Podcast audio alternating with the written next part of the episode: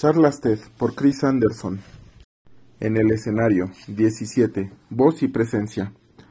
Dales a tus palabras la vida que merecen. He aquí una pregunta radical. ¿Por qué molestarte en dar una charla? ¿Por qué no limitarse a enviar un texto por correo electrónico a todos los miembros potenciales del público? Una charla de 18 minutos contiene, en inglés, cerca de 2.500 palabras. Mucha gente de habla inglesa es capaz de leer 2.500 palabras en menos de 9 minutos con un grado aceptable de comprensión. Entonces, ¿por qué no hacerlo así? Nos ahorraríamos el costo del auditorio, nos ahorraríamos el desplazamiento de todos, nos ahorraríamos la posibilidad de que te equivoques e hicieras el ridículo, y transmitirías tu charla en menos de la mitad del tiempo que te darás, que tardarás en dictarla. A mis 20 años no podría haber defendido el hecho de hablar en público. Mientras estudiaba filosofía en la universidad, descubrí con tristeza que Stuartson, un magnífico escritor, presentador brillante, era, al menos al día en que yo lo oí, un, un orador espantoso.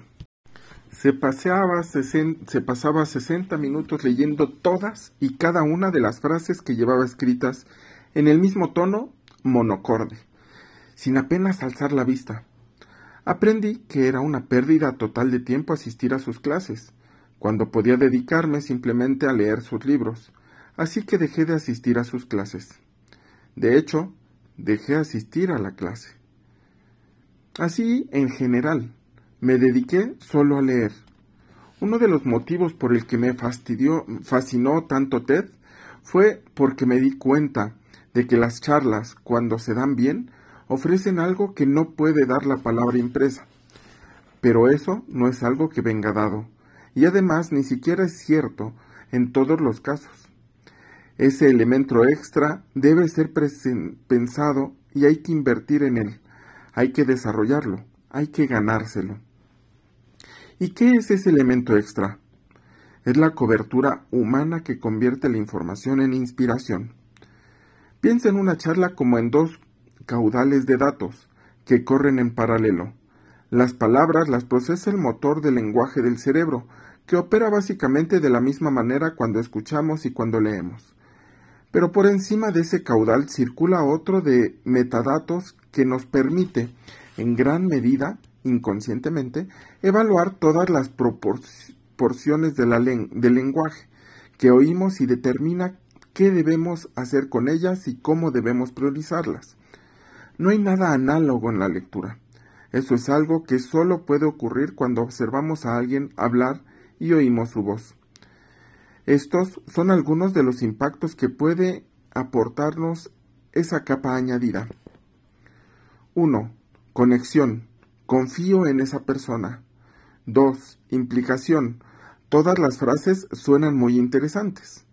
3. Curiosidad. Lo oigo en tu voz y lo veo en tu cara. 4. Comprensión. El énfasis en esa palabra acompañado de un gesto de la mano. Ahora lo entiendo. 5. Empatía. Noto que eso te dolió mucho. 6. Entusiasmo. Vaya, ese apasionamiento es contagioso. 7. Convicción. ¿Qué determinación hay en esos ojos? 8. Acción. Quiero pertenecer a tu equipo. Cuenta conmigo. Todo eso sumado a la es la inspiración. La inspiración en un sentido más amplio. Yo pienso en ello como la fuerza que le dice al cerebro qué hacer con una nueva idea. Muchas ideas sencillamente se archivan en algún lugar y muy probablemente se olvidan.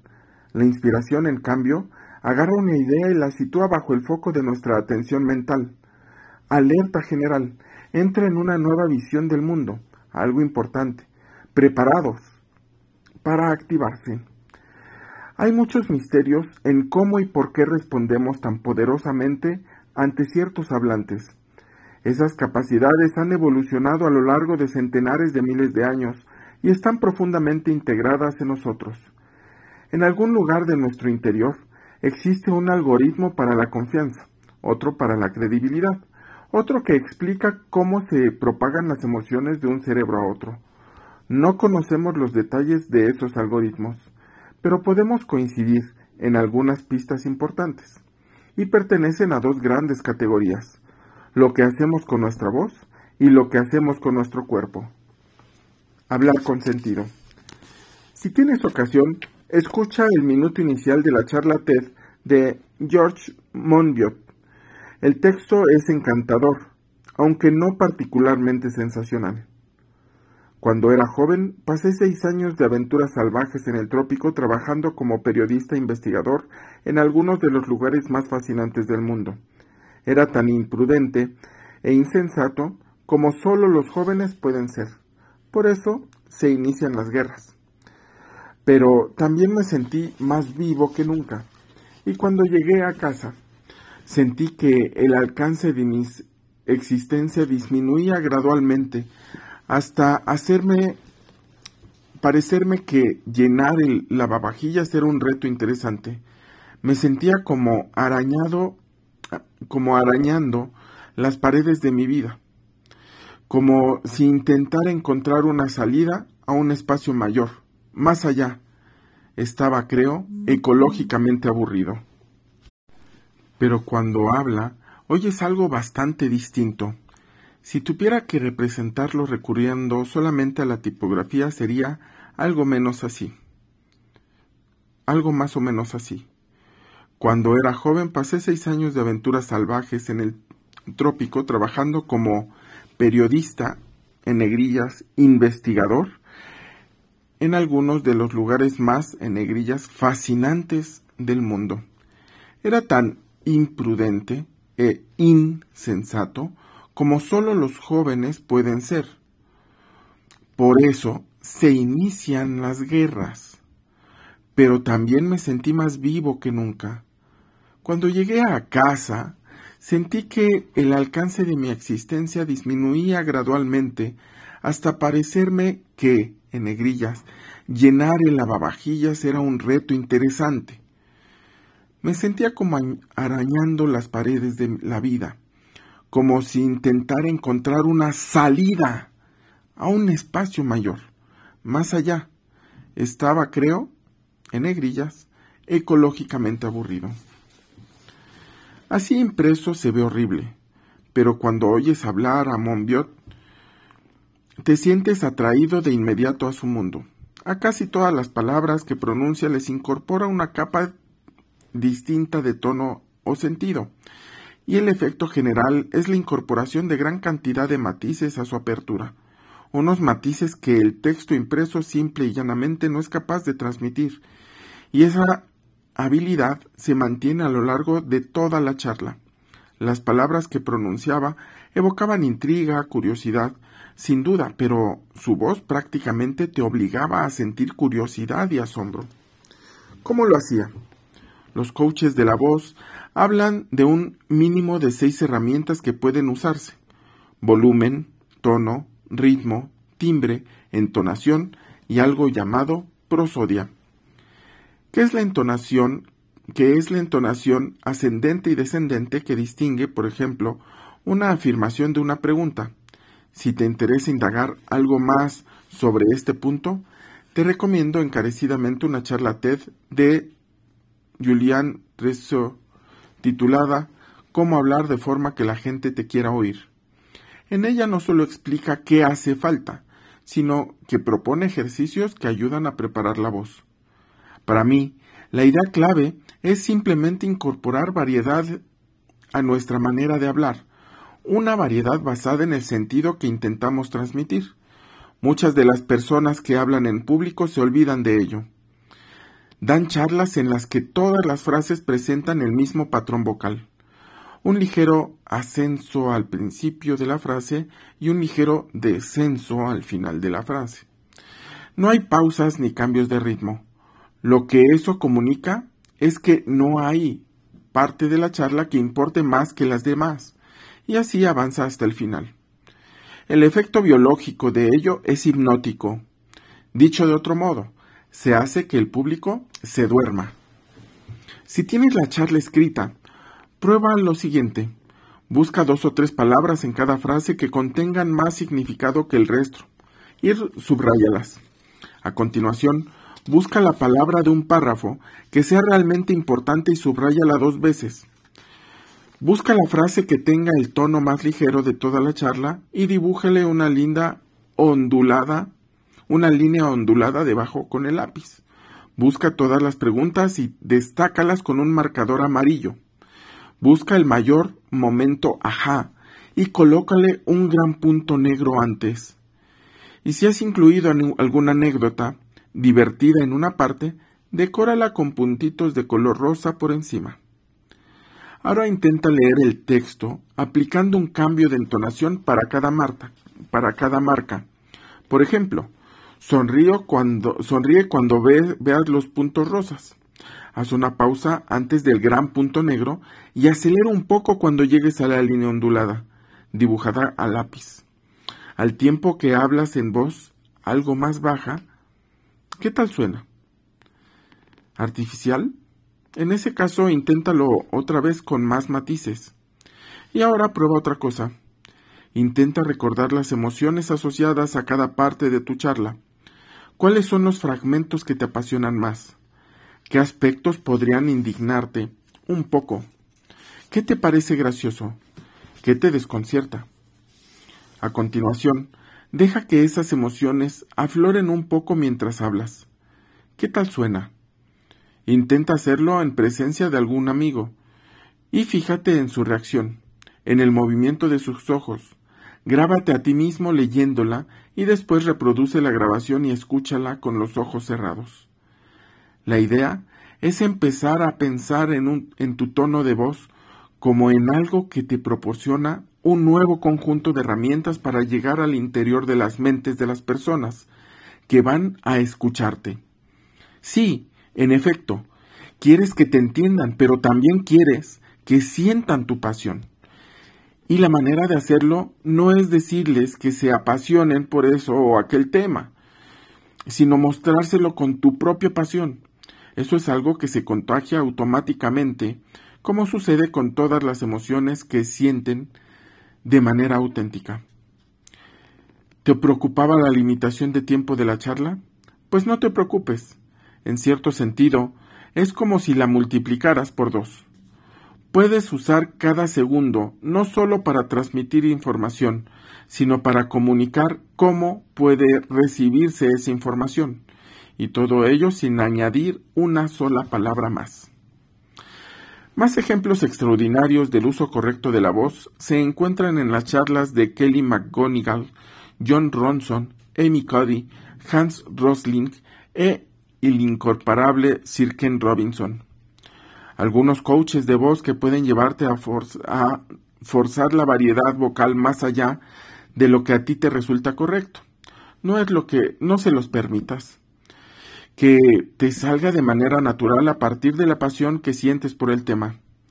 En general, lo interesante es mantener un tono conversacional, intercalando la curiosidad con emoción, cuando la ocasión así lo requiere.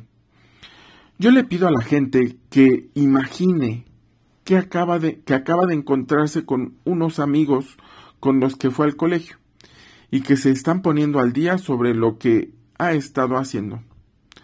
Esa es la clase de voz que nos interesa, real, natural, pero sin miedo a dejarse llevar. Si lo decimos, pero sin miedo a, a dejarse llevar si lo que decimos lo exige. Otro aspecto importante al que conviene prestar atención es la velocidad a la que hablas. En primer lugar, está muy bien ir variándola según lo que estamos diciendo. Cuando introducimos ideas clave o explicamos algo complejo, es mejor ir despacio. Y no hay que tener miedo a intercalar pausas durante las anécdotas y los momentos más ligeros. Acelera. Es mejor ir más despacio y no hay que tener miedo a intercalar pausas. Durante las anécdotas y los momentos más ligeros acelera, pero en el conjunto debes hablar al ritmo natural que usas con tus en tus conversaciones. Existen guías para hablar en público que instan al lector a hablar más despacio. Creo que las más de las veces se trata de un mal consejo. En general, la comprensión es más rápida que la expresión. Dicho de otro modo, Comúnmente los circuitos cerebrales del hablante suelen tardar más en componer que el oyente en asimilar, salvo en momentos de explicaciones complejas en los que sí hay que bajar el ritmo.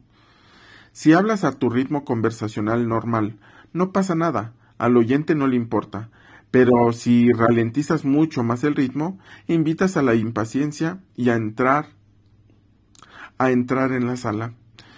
Y la impaciencia no es buena amiga. Mientras tú disfrutas del mejor momento de tu vida, el público lentamente se muere de hambre de palabras.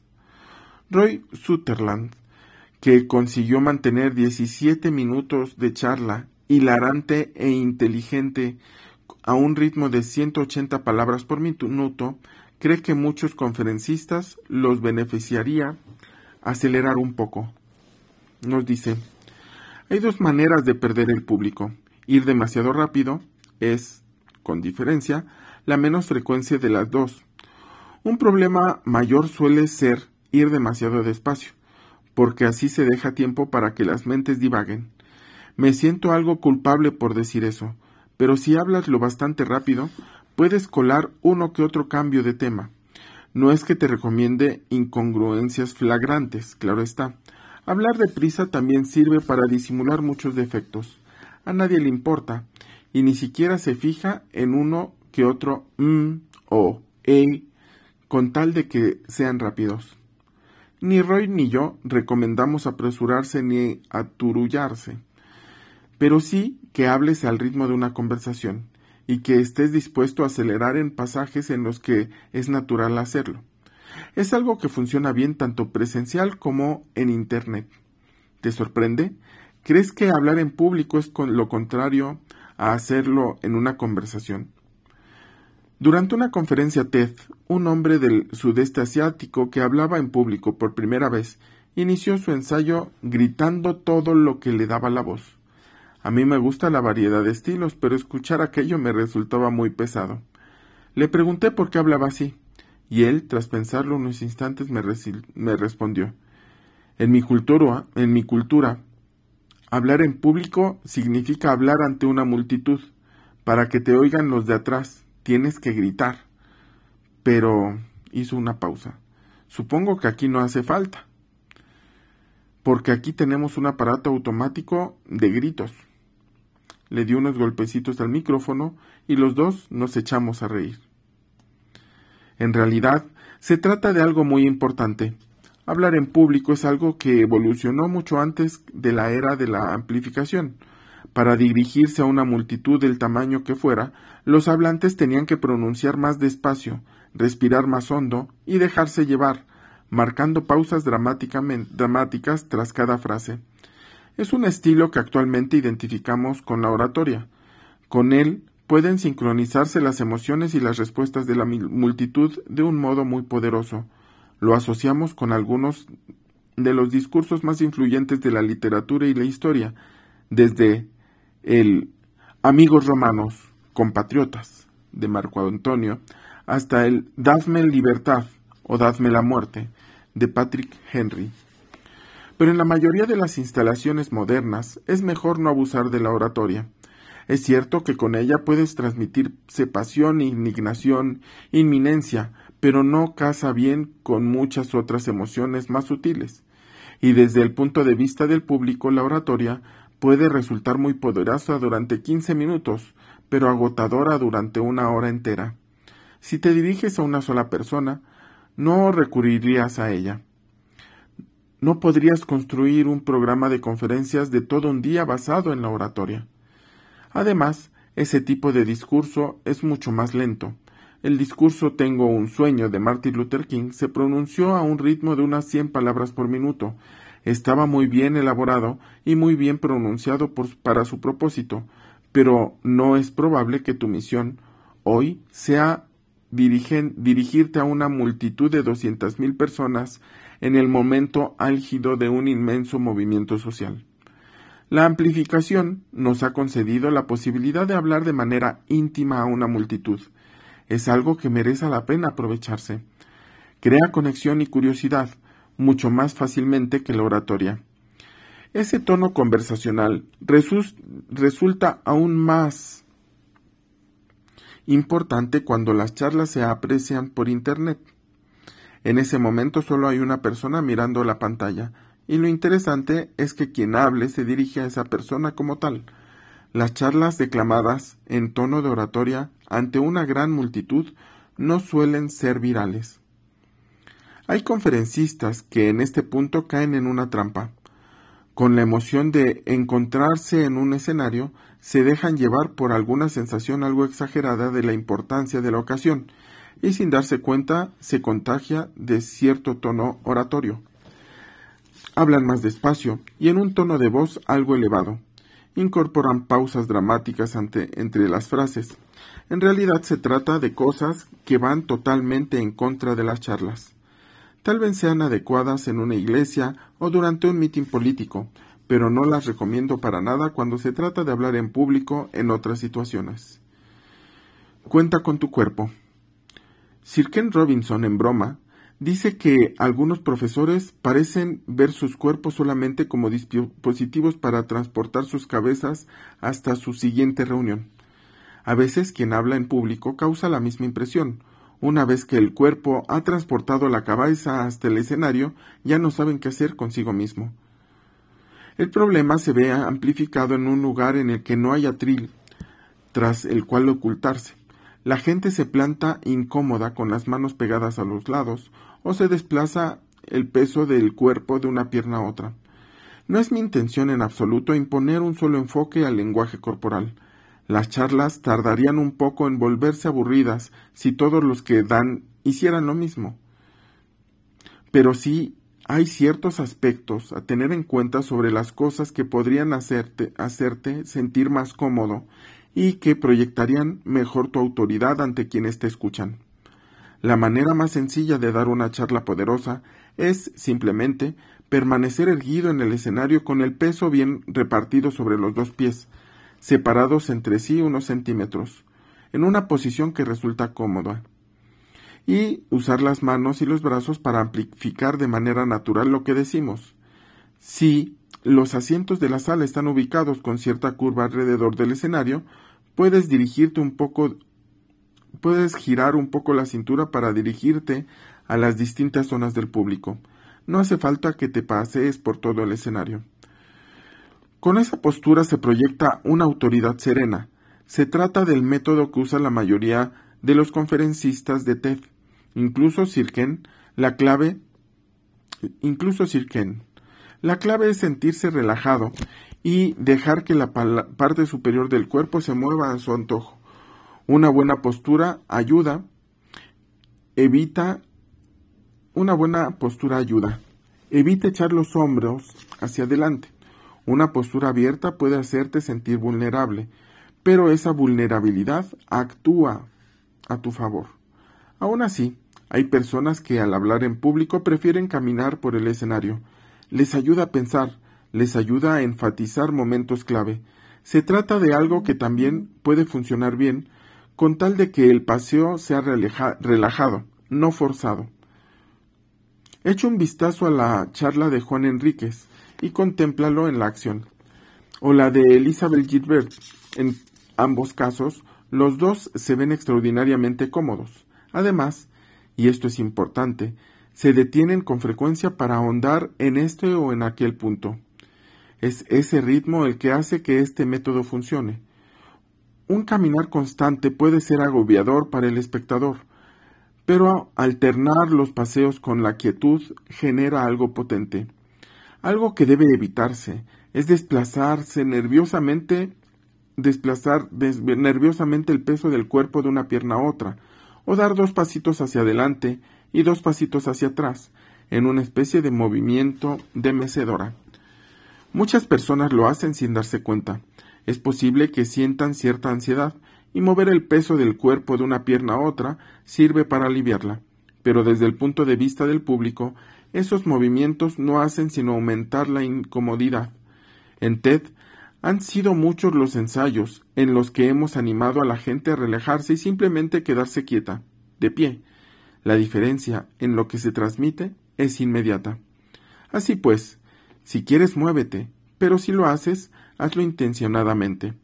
Y aun cuando quieras hacer hincapié en algún punto, detente y dirígete al público desde una postura de poder tranquilo, Hay muchas otras maneras de transmitir poder mediante la manera de hablar. Stephanie Shirley, dama del Imperio Británico, optó por dar su charla sentada, subida a un taburete de metal, con un pie montado sobre un apoyo y las notas en el regazo. Se veía relajada y natural.